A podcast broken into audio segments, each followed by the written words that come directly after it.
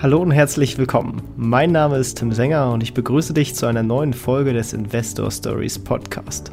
Erfahre von anderen Investoren, wie sie gestartet sind und welche Erfahrungen sie auf ihrem bisherigen Weg gemacht haben. Lass dich von ihren Geschichten, Strategien und Vorgehen inspirieren und schreibe deine eigene Investor Story. Diese Folge wird dir präsentiert von Immocation, deine Ansprechpartner, wenn du mit Immobilieninvestments starten oder deinen Bestand auf das nächste Level bringen möchtest. Hallo und herzlich willkommen zum Investor Stories Podcast. Und heute habe ich einen, ja, wahrscheinlich doch bekannten Gast mit Bastian Kunkel von Versicherungen mit Kopf dabei. Wie geht's dir? Hi Tim, grüß dich. Mir geht's gut. Danke. Und äh, schön, dass ich in deinem Podcast sein darf. Ja, ich freue mich sehr, denn gerade in der Versicherungsszene hast du doch ordentlich einen Namen, hast du doch viele Leute aufgeklärt über Versicherungen mit deinem YouTube-Kanal Versicherungen mit Kopf. Und vielleicht würde ich auch da direkt mal einsteigen, damit die Leute, die dich vielleicht noch nicht ganz kennen oder dich noch ein bisschen tiefer kennenlernen wollen, ähm, vielleicht magst du ein bisschen deine Geschichte äh, skizzieren, wie du überhaupt in die Versicherungsbranche reingekommen bist und dann am Ende bei Versicherungen mit Kopf äh, gelandet bist, sozusagen. Das kann ich gerne machen, ist immer eine kleine Herausforderung, das sehr kurz zu halten, weil es doch einige Stationen gab. Ich versuche es trotzdem mal. Ich bin nicht morgens aufgewacht und, und habe plötzlich gesagt, hey, Versicherung, das ist es. Das ist richtig geil, da habe ich richtig Bock drauf. Da will ich jetzt hier Karriere machen. Ich glaube, das passiert so gut wie gar nicht da draußen. Und wenn doch, dann sollte man vielleicht mal zum Arzt gehen und sich durchchecken lassen. Äh, was schon, denke ich, das Thema Versicherung an sich in, in eine sehr gute äh, Ecke reinstellt, wo es bei den meisten Leuten eben steht. Das ist ein Thema, auf das niemand Bock hat. Und äh, so war das auch bei mir äh, damals nach der Schule. Ich habe ähm, mein Abi gemacht und ich muss ehrlich zugeben, ich war halt nicht der Musterschüler per se, was die Noten anging, weil mich einfach vieles nicht interessiert hat in der Schule. Und wenn mich was nicht interessiert, dann kriegt es von mir keine Aufmerksamkeit und entsprechend waren da auch die Noten. Und äh, das heißt, meine Optionen danach nach dem Abi waren, was Ausbildung anging, nicht so zahlreich. Es gab eine Stelle, die hatte meine Mutter aus der Zeitung ausgeschnitten, äh, zum äh, Kaufmann für Versicherung Finanzen, die da ausgeschrieben war. Und ich so, okay, schaue ich mir halt mal an und bin dahin. Und äh, am nächsten Tag haben die ge gefragt, ob ich da nicht die Ausbildung machen möchte. Das war 2007 gewesen. Und so bin ich in die Versicherungsbranche quasi reingekommen und ähm, habe dann nach der Ausbildung aber tatsächlich erst nochmal studiert, was Versicherungsfremdes, äh, Betriebswirtschaft und Recht, war in dem Zug auch ein halbes Jahr in den USA. Ich glaube, da ist auch ein bisschen was dann meinem Mindset passiert, ähm, wo ich dann zurückgekommen bin und wusste, okay, ich will irgendwas Selbstständiges machen, ich will Unternehmer werden, ähm, ich will nicht in die Corporate Career einsteigen, aber mit, mit was? Also, was ist es? Und wie es der Zufall so will, bin ich wieder in die Versicherungsbranche äh, reingerutscht, habe äh, mich mit dem Thema Versicherungsmakler intensiv beschäftigt und bin quasi dann klassisch als Versicherungsmakler nach dem Studium äh, gestartet, so wie das jeder im Kopf hat, ja, der typische Klinkenputzer, der Typ, der Leute anquatscht und ich muss ehrlich zugeben, das hat sehr schnell sehr wenig Spaß gemacht.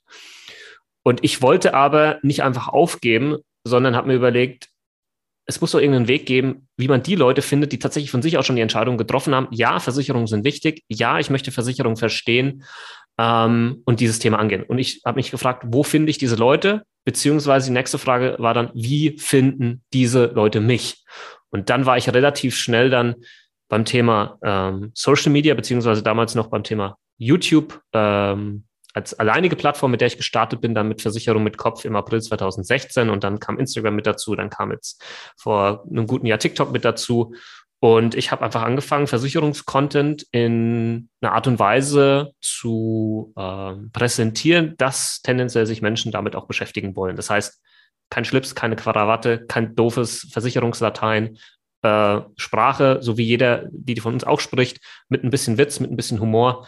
Äh, und so bin ich das Thema angegangen, ja. Und das ist dann ähm, daraus geworden heute, ja, die wahrscheinlich mitbekannteste Marke im, im Versicherungsbereich, vor allem auf äh, Social Media.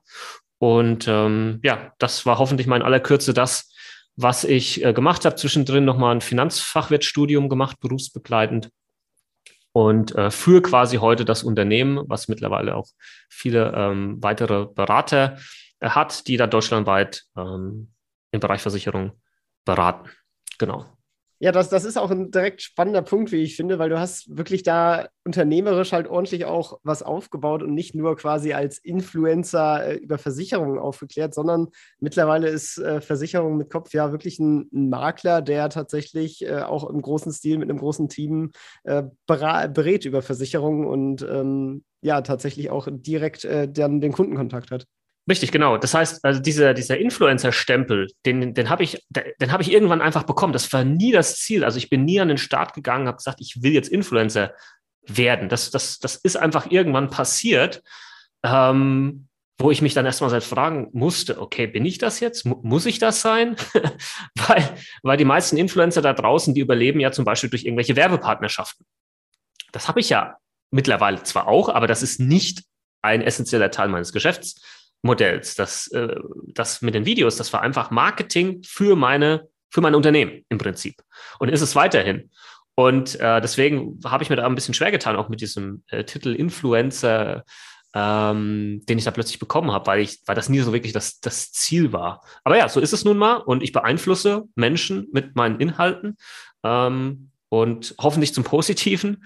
Ähm, aber ja, es ist äh, aus einem ganz anderen Ansatz heraus so geboren worden, sagen wir es mal so. Also es war nie so dieses Ding, ich werde jetzt Influencer und mache jetzt gezielt Content im Versicherungsbereich, um Influencer zu sein. Das war nie ähm, die Prämisse gewesen.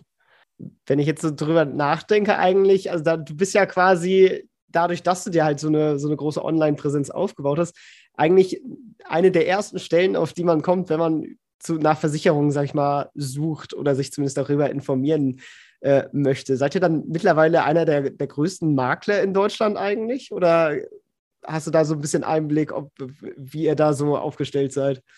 Nee, ich glaube, was das angeht, also wenn man jetzt wirklich größten Makler im Sinne von Be Anzahl Berater und, äh, weiß ich nicht, Umsatz im Jahr oder so, ähm, also vor allem Anzahl Berater, da sind wir mit, mit, mit Sicherheit gehören wir da nicht äh, zu den größten mit dazu.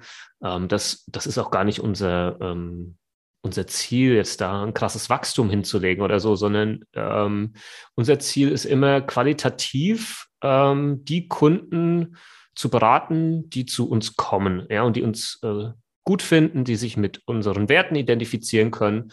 Und ähm, das ist so immer unser Hauptziel und nicht jetzt Wachstum, Wachstum, Wachstum. Das äh, finde ich auch gefährlich tatsächlich, und deswegen ähm, messen wir uns da auch gar nicht mit äh, irgendwelchen anderen vielleicht Vertrieben, die es da draußen gibt, sondern wir sind so unsere eigene Benchmark. Das heißt, wir gucken, wie können wir heute besser sein als gestern. Und alles andere interessiert uns herzlich wenig. Wenn mich Leute fragen, wer ist deine Konkurrenz? Ich habe keine Ahnung. Das existiert für mich nicht. Ähm, sobald ich ins Konkurrenzdenken reingehe und mich vergleiche, dann kann es eigentlich nur noch bergab, bergab gehen. Also das ist zumindest mein Mindset. Und deswegen gucke ich einfach nur, wie können wir das, was wir aktuell tun, einfach noch besser machen. Das ist einfach immer unser Ansatz. Ja, und damit steigen wir dann auch jetzt mal direkt ins Hauptthema ein. Und zwar möchte ich dir mit dir heute über Möglichkeiten zur Altersvorsorge und Vermögensaufbau mit Versicherung sprechen. Denn wir sind ja hier natürlich im Investor Stories Podcast. Und das heißt, es geht irgendwie ums Investieren. Kann man denn mit Versicherungen für Altersvorsorge betreiben? Das wahrscheinlich schon, aber kann man auch Vermögen mit Versicherung aufbauen? Ähm, ich finde es sehr gut, dass du die Frage genau so gestellt hast, weil sehr oft wird das äh, nur pauschalisiert dargestellt oder alles in einen Topf geschmissen, wo ich dann immer ein bisschen sage, hm, finde ich ein bisschen kritisch, finde ich auch ein bisschen vielleicht gefährlich, ähm, das alles in einen Topf zu schmeißen. Die kurze Antwort wäre, ähm, und das ist auch meine eigene Anlagestrategie und das ist auch die Strategie, die wir vielen unseren Kunden mit auf den Weg geben, ähm, Vermögensaufbau mittel- und langfristig sehe ich jegliche Form einer Versicherungslösung sehr wahrscheinlich als nicht sinnvoll an. Für gezielte, planbare, lebenslange, clevere, vorgebundene Rentenversicherung, kostengünstig auf ETF-Basis bei einem gescheiten Versicherer, für viele Menschen da draußen tatsächlich eine extrem gute Lösung sein. So würde ich äh, das antworten äh, oder beantworten. Das heißt, ich trenne stark zwischen Vermögensaufbau und ähm, lebenslanger planbarer Altersvorsorge. Da trenne ich, also eben auch für mich selbst, das ist meine Philosophie.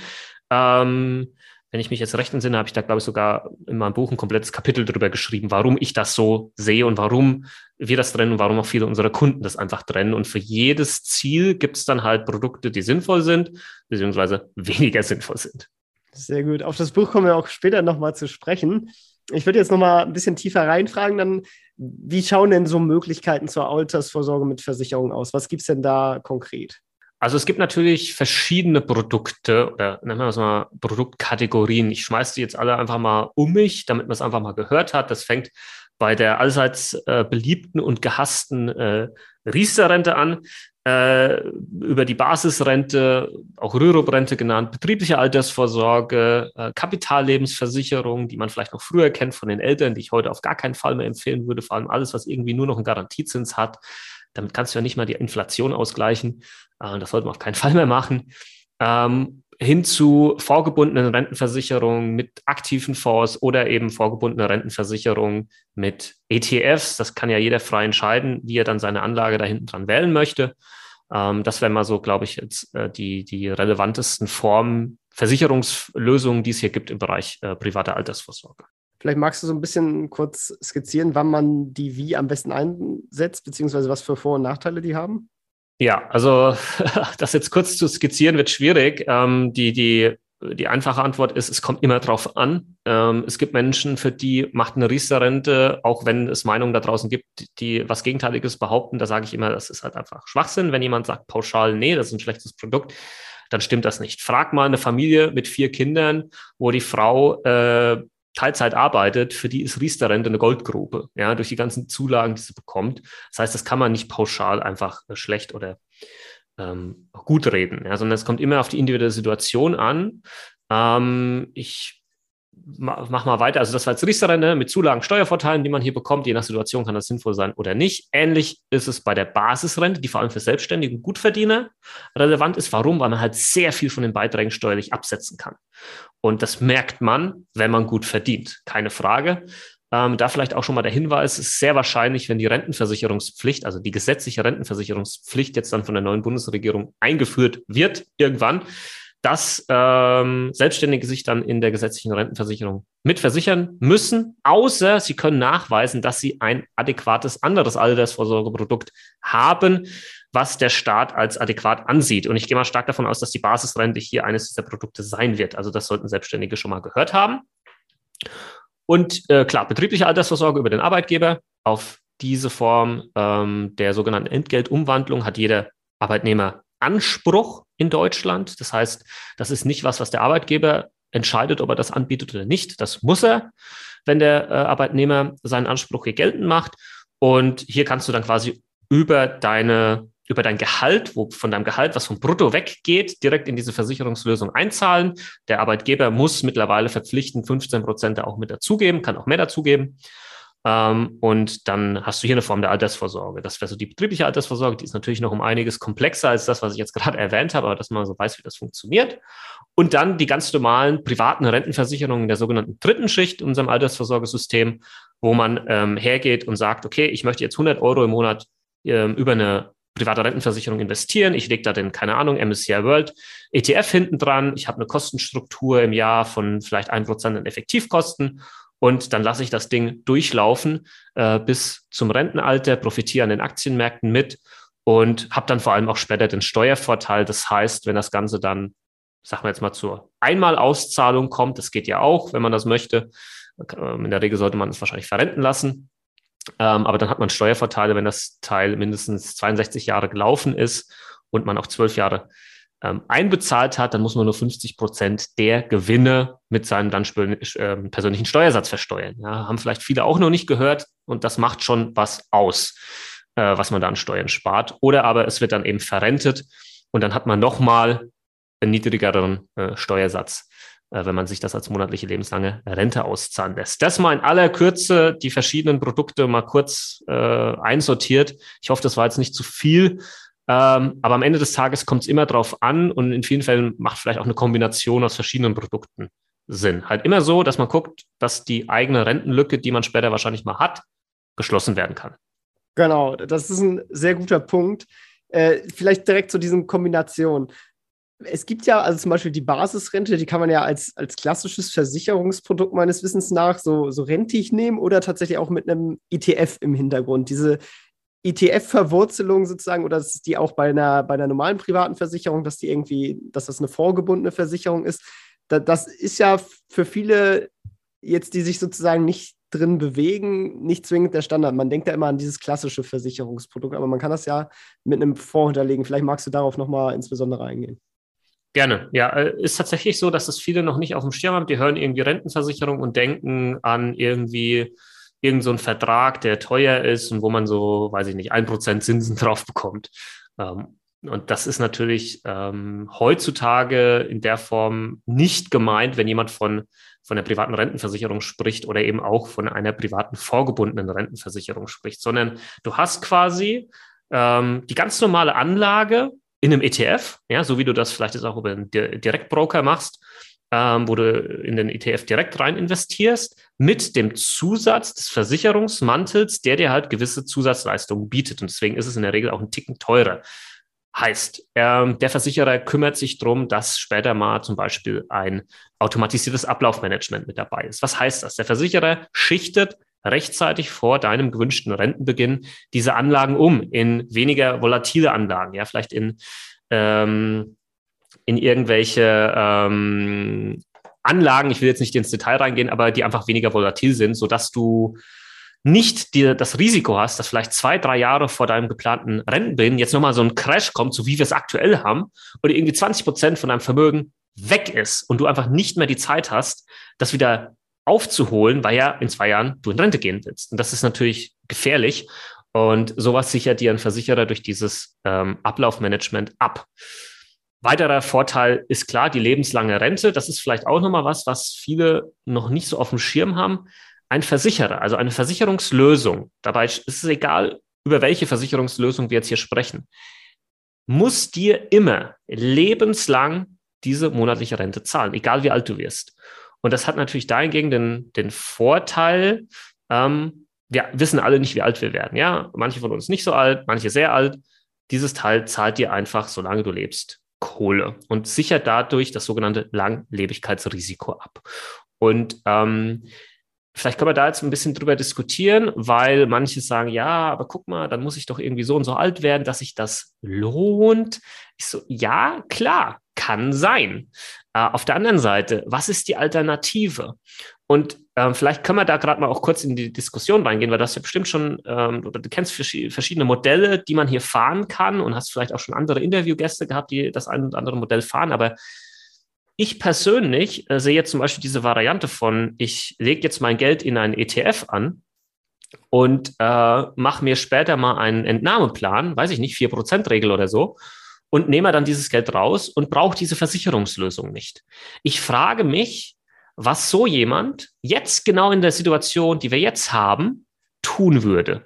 Also wie würde sich diese Person auch mental fühlen, weil man ja dann vielleicht plötzlich weniger rausnimmt. Ja, ich, irgendein äh, ein anderer Finanzinfluencer hat dann gesagt, ja, da muss man halt den Gürtel enger schnallen.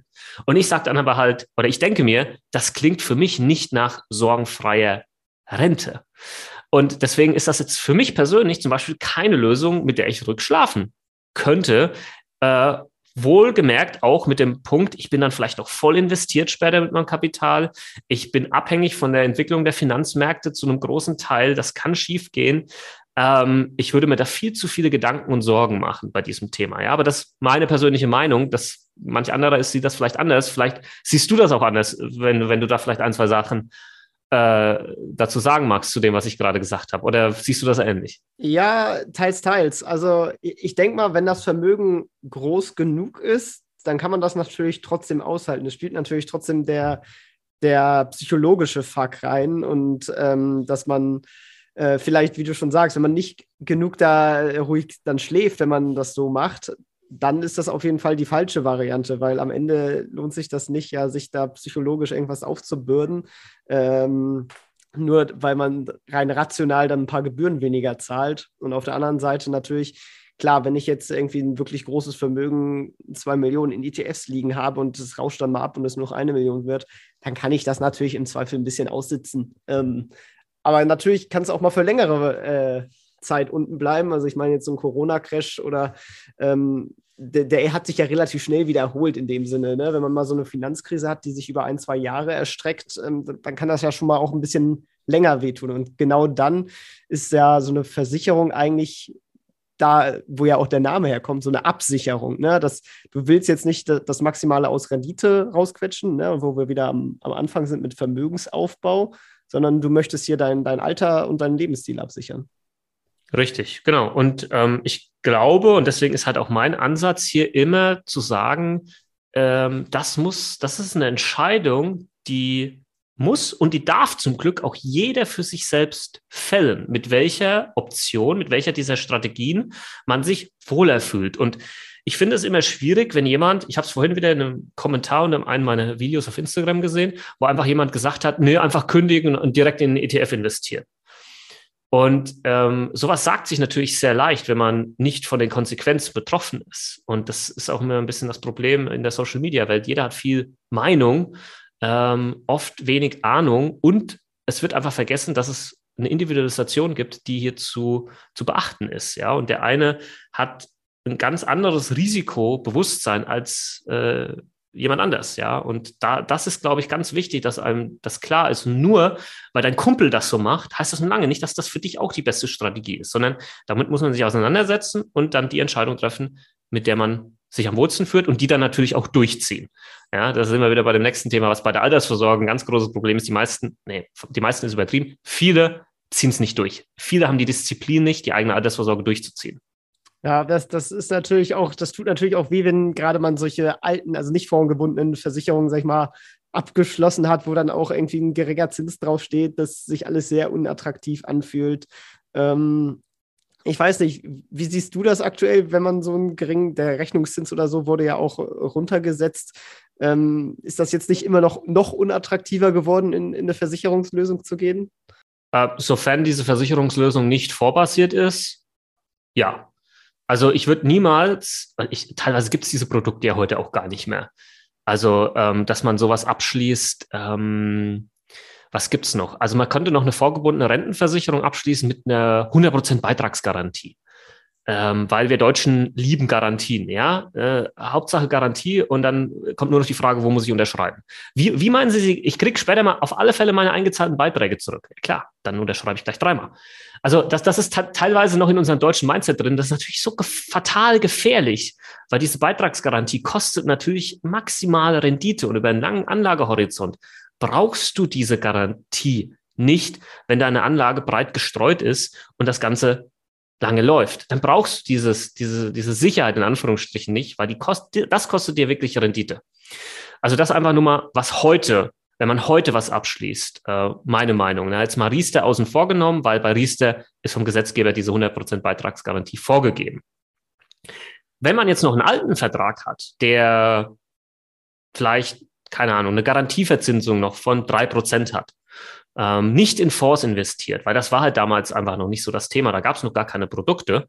Und dann hat der Vertrag vielleicht auch noch Kosten von 1,5 Prozent. Und dann, äh, wenn wir uns die aktuelle Inflation anschauen, und dann merkt man natürlich schnell, wow, dieses Ding äh, wird mir nicht wirklich Rendite erwirtschaften, läuft jetzt vielleicht schon zehn Jahre hm, was mache ich da? Und dann tendieren halt viele wieder dazu, aber ich habe doch jetzt schon zehn Jahre bezahlt. Hm, äh, und, und dann lassen sie so einen schlechten Vertrag weiterlaufen. Aber in meinen Augen gibt es nichts Schlimmeres, als einem schlechten Vertrag weiter gutes Geld hinterherzuwerfen.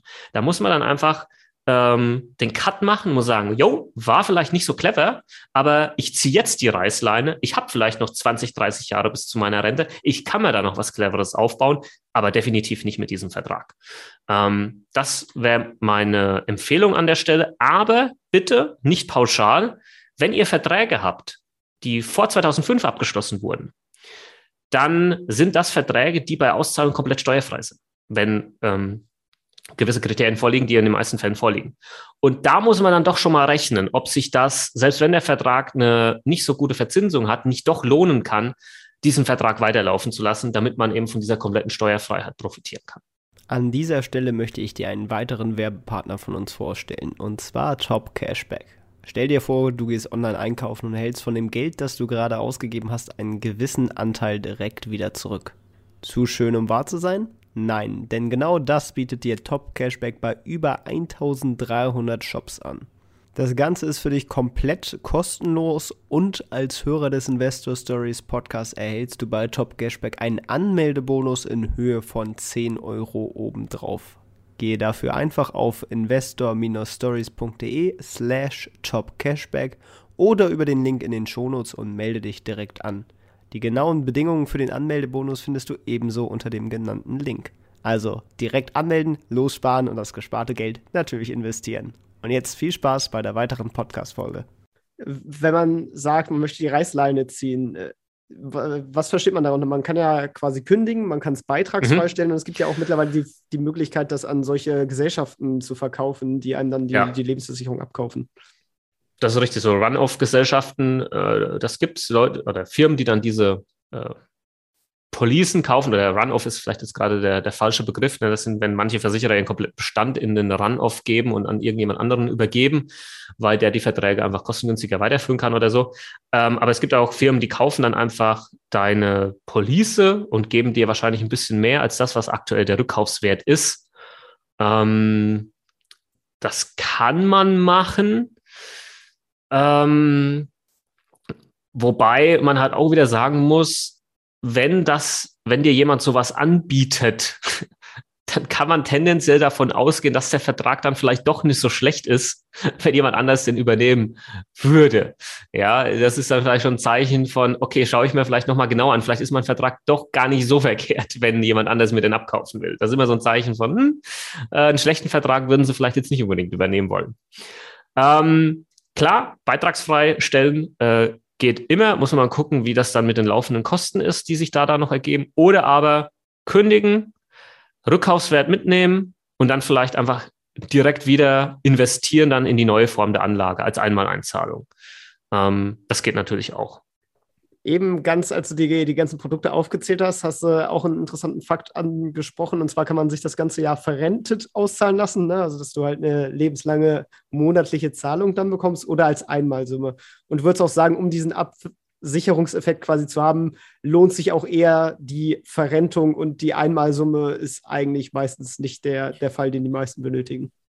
Mm, es kommt halt auch immer drauf an. Ja, also jede Lebenssituation ist unterschiedlich. Jetzt kann es sein, dass du kurz vor der Rente stehst und du bekommst dann oder hast jetzt diese Option, dir das monatlich auszuzahlen, äh, auszahlen zu lassen oder halt auf einmal und jetzt brauchst du vielleicht gerade in dem Moment Kohle, weil, weiß ich nicht, ähm, keine Ahnung, du hast irgendwie eine total schlimme Diagnose bekommen und du willst jetzt nochmal eine Weltreise machen oder so. Da bringt ja diese monatliche Rente herzlich wenig, sondern dann brauchst du die Kohle auf einmal. Ähm, oder es gibt vielleicht in Zukunft irgendwelche anderen Lösungen. Das wissen wir ja alle nicht. Ja? Wenn wir jetzt 30 Jahre in die Zukunft denken, vielleicht gibt es irgendeine Lösung, wo es dann Sinn macht, dieses Kapital auf einmal rauszunehmen und in, in eine andere Form der Verrentung reinzustecken, ähm, weil die kostengünstiger ist. Ich, keine Ahnung, ja, aber einfach zu wissen, du hast diese Option. Du kannst das bis vor Rentenbeginn dir aussuchen, ob du das Ganze auf einmal haben willst oder eben verrentet haben möchtest das ist schon mal, glaube ich, ganz gut zu wissen, dass das geht. Und dann schaut man einfach ähm, situationsabhängig, was macht für mich genau in dem Moment am meisten Sinn. Ähm, pauschal jetzt zu sagen, nee, man sollte immer Rente machen oder immer sich das auszahlen lassen, das macht in meinen Augen wenig Sinn. Ich glaube, wenn man eins in diesem Gespräch gemerkt hat, ist, dass es immer darauf ankommt. Und es äh, ist, ja. deswegen würde ich dann natürlich auch direkt äh, mit der Frage äh, weitermachen. Ähm, vielleicht so generell äh, deine Meinung zum Thema, wann machen Versicherungen Sinn und wann nicht? Hm. Ja, kommt, es kommt darauf an. Es ist, es ist die unbeliebteste Antwort, aber es ist halt die einzig richtige Antwort äh, beim, beim Thema Versicherung, weil es so viele unterschiedliche Situationen gibt. Äh, jeder Mensch hat unterschiedliche Risiken. Nicht nur das, sondern bewertet auch wieder Risiken anders, äh, hat andere finanzielle Mittel und deswegen ist es halt einfach so, dass es drauf ankommt. Ähm, wenn, wenn ich gerade noch mal kurz ähm, ähm, hier was ähm, von meinem Buch erwähnen darf, weil da ist ein Entscheidungs, ich habe da so einen Entscheidungsbaum mit reingenommen. Und ich glaube, das ist immer das, was man beim Thema Versicherung, welche braucht man jetzt, welche nicht, welche sind sinnvoll, welche nicht, eigentlich immer hernehmen sollte. Und zwar ähm, gibt es ja zig verschiedene Versicherungen. Das ist ja eines der Probleme, weil die meisten Menschen dann einfach nicht wissen, welche brauche ich davon jetzt und, und welche nicht. Und deswegen nicht in Versicherungen denken, sondern in Risiken denken. Heißt, was kann dir finanziell tatsächlich in deinem individuellen Leben passieren, was dir komplett den finanziellen Boden äh, unter den Füßen wegzieht? Und diese Frage sollte, sich mal, sollte man sich mal stellen. Was können jetzt für Sachen sein? Es könnte zum Beispiel sein Krankheit und du kannst nicht mehr arbeiten, äh, ergo du kannst kein Geld mehr verdienen. Äh, wo kommt Kohle her? Ja, vom Staat gibt's nichts, vielleicht Grundsicherung. Jo, nicht so geil. Damit kannst du deinen Lebensstandard nicht halten, den du aktuell dir aufgebaut hast. Du kannst das Haus nicht weiter abbezahlen und so weiter und so fort. Ähm, okay, dann gucken wir uns das Ganze mal an. Was gibt's hier für Versicherung? Ah ja, okay, Berufsunfähigkeitsversicherung würde genau so ein Case abfedern. Dann könnte das eine Versicherung sein, die dir deine finanzielle Existenz dahingehend absichert. Jetzt würde ich weitergehen. Ähm, wenn man dieses Risiko analysiert hat, dann könnte man sagen, okay, ja, das Risiko ist da und ich kann es mir tatsächlich finanziell auch nicht leisten. Ich kann es mir nicht leisten, wenn dieses Risiko eintritt und deswegen hole ich mir die Versicherungslösung mit dazu, die mir dieses Risiko finanziell abfedert.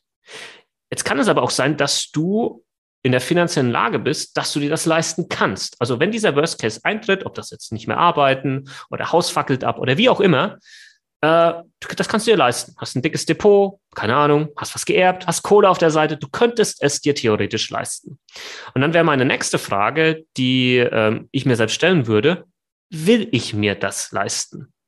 Und wenn auch hier die Antwort wieder ja ist, dann ist womöglich für dich in deiner Situation eine Versicherungslösung nicht sinnvoll in deiner individuellen Situation. Wenn du aber sagst, nee, äh, ich will mir das auch nicht leisten, dann sind wir wieder beim Thema, okay, dann könnte eine Versicherungslösung dann hier Sinn machen. Und so kann man sich ein bisschen durchhangeln, um zu gucken, welche Risiken habe ich überhaupt und schließt dann von den Risiken auf die möglichen Versicherungslösungen. Und nicht so, ja, brauche ich jetzt eine Berufsunfähigkeitsversicherung, brauche ich eine private Unfallversicherung, brauche ich eine Wohngebäudeversicherung, sondern so ein bisschen anders an dieses Thema herangehen. Ähm, das würde ich empfehlen. Ich glaube, das ist tatsächlich ein ganz wichtiger Punkt, den man äh, bei jeder Versicherung mal so durchgehangeln kann. Das kann ja jeder auch mal als Hausaufgabe hier quasi machen von den Zuhörern. Wir haben jetzt auch schon äh, zweimal jetzt dein Buch angesprochen, dann will ich es auch nicht länger herauszögern. Du hast ein Buch geschrieben äh, über Versicherung. Vielleicht magst du einfach nochmal ein, zwei Sätze dazu sagen ähm, und warum das vielleicht für die Zuhörer spannend sein könnte. Gerne doch. Ähm, ja, ich, ich glaube, der, der Titel des Buches sagt schon viel aus. Äh, das Buch heißt nämlich total verunsichert, was du mit 18 über Versicherung wissen solltest, aber mit 30 immer noch nicht weißt. Und das war so das, was ich so die letzten sechs Jahre, wo ich in dieser Welt unterwegs bin, vor allem auf Social Media gemerkt habe. Also eine der häufigsten Antworten war immer, warum habe ich das in der Schule nicht gelernt? Warum hat mir das nicht jemand früher erzählt? Ähm, und genau da setzt dieses Buch ein bisschen an, damit man halt sich möglichst rechtzeitig dieses Wissen aneignet und bessere Versicherungsentscheidungen trifft. Ähm, ich erkläre natürlich die eine oder andere Versicherung äh, in dem Buch, ähm, ist jetzt aber kein Versicherungsratgeber dahingehend, weil das wäre auch irgendwie langweilig. Wer will sowas lesen? Und zum anderen gibt es ja meine Videos auf YouTube und Instagram und sonst wo, wo ich halt alle möglichen Versicherungen schon mal erklärt habe. Und ich wollte da jetzt nicht einfach nur so ein äh, Content Recycling machen und einfach im Buch äh, das gleiche erklären, was ich schon mal in Videos erklärt habe, sondern es geht viel um äh, das Thema Versicherungsmindset und ähm, das versuche ich auch immer wieder aus verschiedenen Perspektiven zu beleuchten. Sprich aus der Vers äh, Perspektive des Kunden, aus Pers Perspektive des Vermittlers und aus Perspektive des Versicherers, so dass man dann so ein Gesamtbild am Ende des Tages hat, um wirklich dieses komplette Thema Versicherung besser begreifen zu können. Weil in der Regel kennt man ja nur so seine eigene Seite. Man sieht die Seite des Kunden oh ja, ich zahle da jeden Monat, jetzt hatte ich jemand Schaden und jetzt haben die nicht bezahlt. War ja klar, hat ja letzte Woche auch in der Bildzeitung gestanden, wieder nicht gezahlt, Versicherung, alles Halsabschneider im Gauner und so weiter und so fort. So, und das ist natürlich ein Mindset, was bei ganz vielen Menschen im Kopf drin ist, was aber realitätsfremder nicht sein könnte. Und das erkläre ich eben auch in dem Buch. Warum, wo kommt dieses Mindset her? Warum ist das so? Wie kannst du es lösen? Und warum musst du es auch lösen, damit du bessere Versicherungsentscheidungen ähm, für dich triffst und nicht weiterhin Versicherungsentscheidungen basierend auf Meinung von Leuten triffst, die keine Ahnung haben. Und das ist das, was tagtäglich da draußen passiert. Weil jeder zu jedem Thema seine Meinung dazugeben will. Wir Menschen tendieren da irgendwie mit dazu. wir wollen überall unseren Senf dazugeben, obwohl wir keine Ahnung haben. Ja, plötzlich ist jeder irgendwie Corona-Experte und Virologe. Jetzt weiß jeder genau, was irgendwie in so einer Kriegssituation äh, zu tun muss. Ja, und Fußball, äh, Bundestrainer sind wir sowieso alle. Und äh, das, das ist halt gefährlich. Und das gehe ich in diesem Buch so ein bisschen an und hole die Leute ab, versuche das Ganze alles ein bisschen zu defragmentieren, wie man es in der Computersprache vielleicht sagen würde, sodass sie danach ein klares äh, Versicherungsmindset haben, klaren Prinzipien folgen können beim Versicherungsabschluss und einfach bessere Versicherungsentscheidung für sich selbst treffen. Das ist so in Kürze zusammengefasst, was man in diesem Buch erwarten kann. Vielleicht einmal so ein paar Kapitel mal noch erwähnt. Ähm, wie findet man einen guten Berater? Warum hat die Versicherungsbranche überhaupt so einen schlechten Ruf? Ich meine, du arbeitest ja auch in der Branche. Äh, über unseren Ruf brauchen wir uns nicht großartig äh, Sorgen zu machen. Der, der ist weiterhin so schlecht, wie, wie er vor zehn Jahren war. Und wird, das wird sich auch in naher Zukunft wahrscheinlich nicht äh, ändern. Ja. Hm, was muss man auf oder was sollte man beachten bei äh, Versicherungs-Apps? Wie meldet man einen Schaden richtig? Was solltest du tun, wenn der Versicherer wirklich mal nicht, nicht zahlt? Dann natürlich das ganze Thema Vermögensaufbau und Altersvorsorge. Ähm, und ähm, was es halt so an vielen gefährlichem Halbwissen gibt, was ich auch in diesem Buch äh, targetiere und richtig stelle, sagen wir es mal so. Sehr gut. Das ist natürlich auch in den Shownotes verlinkt. Also wenn ihr euch das interessiert, dann findet ihr es da und könnt es gerne über den Link kaufen dabei auch diesen Podcast unterstützen. Ähm, genau. Weiter im Text. Ähm, ich, ich traue mich schon fast gar nicht zu fragen. Und zwar ähm, haben wir schon im Vorgespräch jetzt kurz angesprochen. Äh, viele der, der Zuhörer sind ja Immobilieninvestoren auch und äh, da fand ich immer ganz interessant, ähm, ja, so Gebäude ist natürlich klar, braucht man jedes Mal äh, sowieso, macht meistens die Hausverwaltung, wenn man äh, eine Einheit kauft und wenn man das ganze Ding kauft, will das die Bank auf jeden Fall sehen, sonst kriegt man gar nicht erst eine Finanzierung. Soweit, so klar. So eine Vermieterrechtsschutz ist dann natürlich etwas, wo man mehr Wahlfreiheit hat. Jetzt die Frage, äh, was hilft einem das sozusagen und lohnt sich das? Ja, ja, du hast schon gesagt, ich habe schon im Vorgespräch gesagt, ich kann die Frage nach dem Lohn nicht beantworten, aber ich kann sie zerstören. Das versuche ich jetzt auch direkt mal zu machen, weil es einfach die falsche Frage ist. Es ist immer die falsche Frage. Ähm, aber das ist die Frage, die mich am meisten erreicht. Also das kann man sich nicht vorstellen. Lohnt sich und dann kannst du jegliche Versicherung einsetzen, die es da draußen gibt. Und das ist die Frage, die sich viele Menschen stellen, mir stellen. Und ich muss sie dann leider enttäuschen, äh, wenn ich Ihnen sage, diese Frage ist schlichtweg nicht beantwortbar. Es geht gar nicht, weil dazu müsstest du wissen, wird ein Versicherungsschaden irgendwann mal eintreten? Wie groß wird er sein? Wie oft wird ein Versicherungsschaden eintreten? Wie viel Beitrag hast du gesehen über die Laufzeit bis dahin bezahlt? Und dann kann man das alles irgendwie gegenüberstellen. Und dann kann man sagen, yo, hat sich gelohnt oder halt nicht. Aber das geht halt schlichtweg nicht. Das kann man immer erst im Rückblick feststellen. Deswegen ist dieses lohnt sich Versicherung XY einfach immer die falsche Frage, sondern äh, die richtige Frage wäre, macht Versicherung XY in meiner individuellen Situation für mich Sinn bezogen auf das Risiko, was ich hier habe und wie bewerte ich dieses Risiko? Weil du bezahlst ja für den Schutz. Das ist auch nochmal das Thema. Du bezahlst für den Schutz. Du bezahlst nicht dafür, dass die Versicherung definitiv irgendwann mal leisten wird, sondern du bezahlst dafür, dass du weißt, wenn es knallt, dann wäre sie da. Und deswegen kannst du nachts ruhig schlafen. Und das ist natürlich, da sind wir wieder so ein bisschen beim Thema Versicherungsmindset, das ist überhaupt nicht angekommen ähm, in den Köpfen der Leute, für was man bezahlt. Die meisten denken, ich bezahle für eine Versicherung und mein ultimatives Ziel ist es, dass ich wieder Geld dort rausbekomme. Ähm, was bei der Rentenversicherung natürlich richtig ist, aber bei allen anderen Risikoabsicherungen einfach der falsche Ansatz ist. Ja, da, da kann man ja mal theoretisch so, so eine äh, Situation vielleicht konstruieren.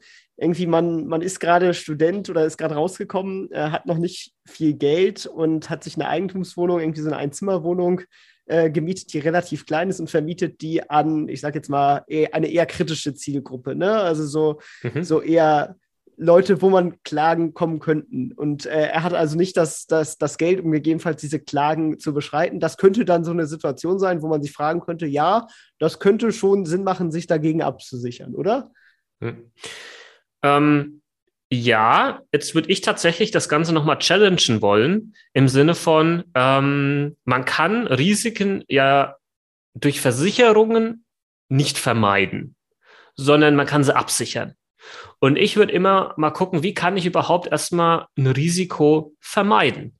Und das wäre jetzt zum Beispiel in so einem Fall, wenn ich jetzt in seinen Schuhen stecken würde, wäre das halt einfach eine gewisse Vorqualifizierung, was die Miete angeht.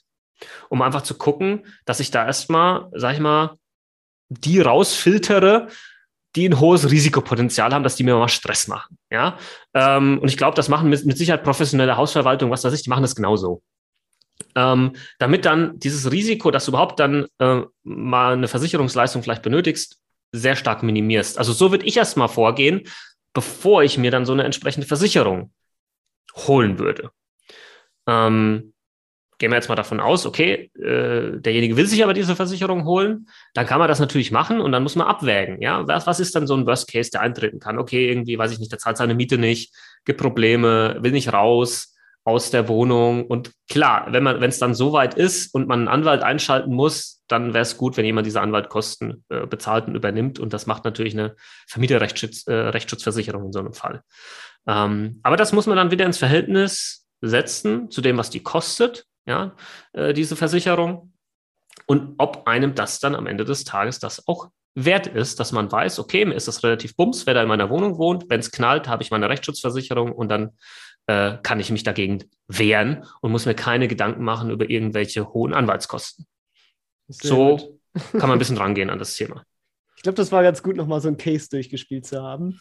Äh, mhm. komm, kommen wir wieder zurück zu dem Thema äh, Vermögensaufbau und Altersvorsorgeabsicherung ähm, und schauen diesmal auf dich. Ähm, wie bist du denn da unterwegs? Also wie, das sollte natürlich jetzt, wie du schon gesagt hast, nicht darauf anregen, dass das Leute nachmachen, denn das kommt ja immer auf die persönliche, individuelle Situation an. Aber wie bist du so im Portfolio aufgestellt äh, in der mhm. Richtung Vermögensaufbau, Vorsorge? Mhm. Genau, also ich habe da mehrere ähm, Investments, sagen wir es mal so, oder mehrere äh, parallel laufende Strategien, die unterschiedliche Ziele äh, verfolgen. Ähm, für meine planbare ähm, lebenslange Altersvorsorge, klar, habe ich die vorhin angesprochenen ähm, ETF-Rentenversicherungen, die ähm, ETF-basiert sind, weltweiter ähm, Index, der da hinten dran ist. Und damit fühle ich mich sehr, sehr wohl. Die laufen seit einigen Jahren, die haben auch gut performt. Und ähm, die werden auch weiterhin äh, langfristig gut performen und da fühle ich mich relativ wohl damit. Ähm, was ich dieses Jahr noch machen werde, das ist jetzt sehr speziell, ähm, weil ich äh, mittlerweile eben auch eine GmbH habe und ich dort äh, Gesellschafter, Geschäftsführer bin und es gibt eben die Möglichkeit als Gesellschafter, Geschäftsführer eine besondere Form der, ich nenne es jetzt mal betrieblichen Altersvorsorge durchzuführen, wo quasi meine Firma für mich als Gesellschafter, Geschäftsführer ähm, für die Altersvorsorge anspart. Sagen wir es mal so, vereinfacht ausgedrückt. Da wird es dann auch noch äh, Videos auf YouTube geben, wie ich das genau für mich umgesetzt habe. Aber das finde ich halt sehr spannend, weil meine Firma dann halt im Prinzip diesen äh, finanziellen Aufwand betreibt für meine persönliche Altersvorsorge. Ähm, das geht aber eben nur in dieser Form als Gesellschafter, Geschäftsführer. Das muss man erstmal ähm, wissen. Das ist der nächste Zweig, den ich dann angehen werde. Ähm, dann habe ich natürlich auch sowas wie ähm, ein Portfolio, also ein Aktienportfolio, ähm, ein Depot. Ähm, das ist für mich dann dieser mittelfristige äh, Vermögensaufbau, sagen wir es mal so. Ähm, ETF-Sparplan äh, hat jetzt aber, spielt keine Rolle bei mir, was meine Altersvorsorge angeht. Und mein Einzelaktiendepot, das würde ich auch eher so in der Zockerdepot einsortieren, weil das ähm, einfach durch, dadurch, dass es halt Einzelaktien sind, nicht halt, nicht halt wirklich breit gestreut ist.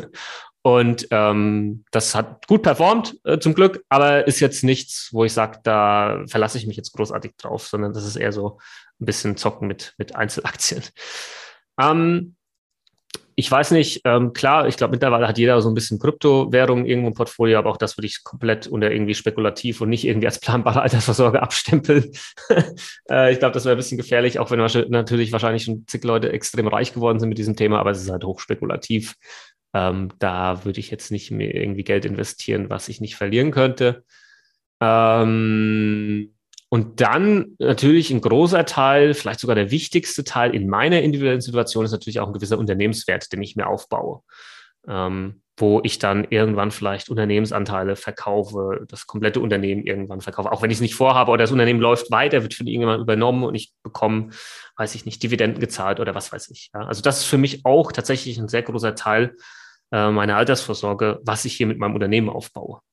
Ja, auf jeden Fall. Und das ist, ja, wie du auch schon sagst, wahrscheinlich der, der wertvollste Teil, denn ich meine, es versuchen viele mit Aktien reich zu werden oder so, aber das, womit man wirklich oder womit die meisten Leute wirklich reich geworden sind, das ist Unternehmertum und äh, ja, Werte schaffen durch, durch irgendwelche Tätigkeiten. Vielleicht magst du ja noch irgendwie so ein paar Prozentwerte ranhängen, wie viel ungefähr liegt wo drin? Äh, einfach nur, dass man so, ein, so einen Uff. Überblick bekommt. Falls das Boah, möglich ist. Da, da, muss ich ehrlich zugeben, da habe ich mir noch nie Gedanken drüber gemacht, wie sich das prozentual aufteilen könnte.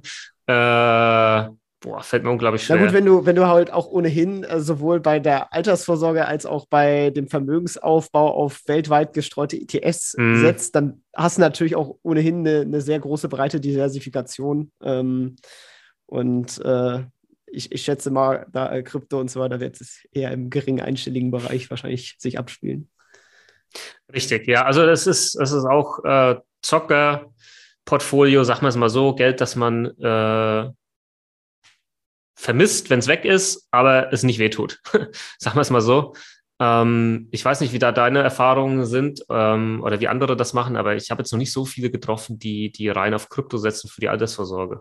Wobei ich nicht ausschließen will, dass es diese Leute gibt. Genau, genau. Ich glaube, da, da ist man wieder bei dem Thema persönliches Risikoempfinden und hm. was für Risiken möchte man selber bewusst oder unbewusst eingehen. Gerade bei Krypto würde ich das bewusst mal auch oft in Frage stellen, wie sinnvoll das dann ist. Ähm, aber ja, es ist ein, ein schwieriges Thema, weil, weil das Thema dann doch schwer zu greifen ist. Ja, aber ich will auch nicht ausschließen, dass es jetzt in den nächsten Jahren, vielleicht dauert es auch gar nicht so lange, möglicherweise auch Rentenversicherungen gibt, wo hinten dran halt kein MSCI World dann geschaltet wird, sondern vielleicht ein Bitcoin-ETF. Ja, keine Ahnung. Aber also, schon hart riskant, würde ich jetzt mal machen. Ja, ja natürlich.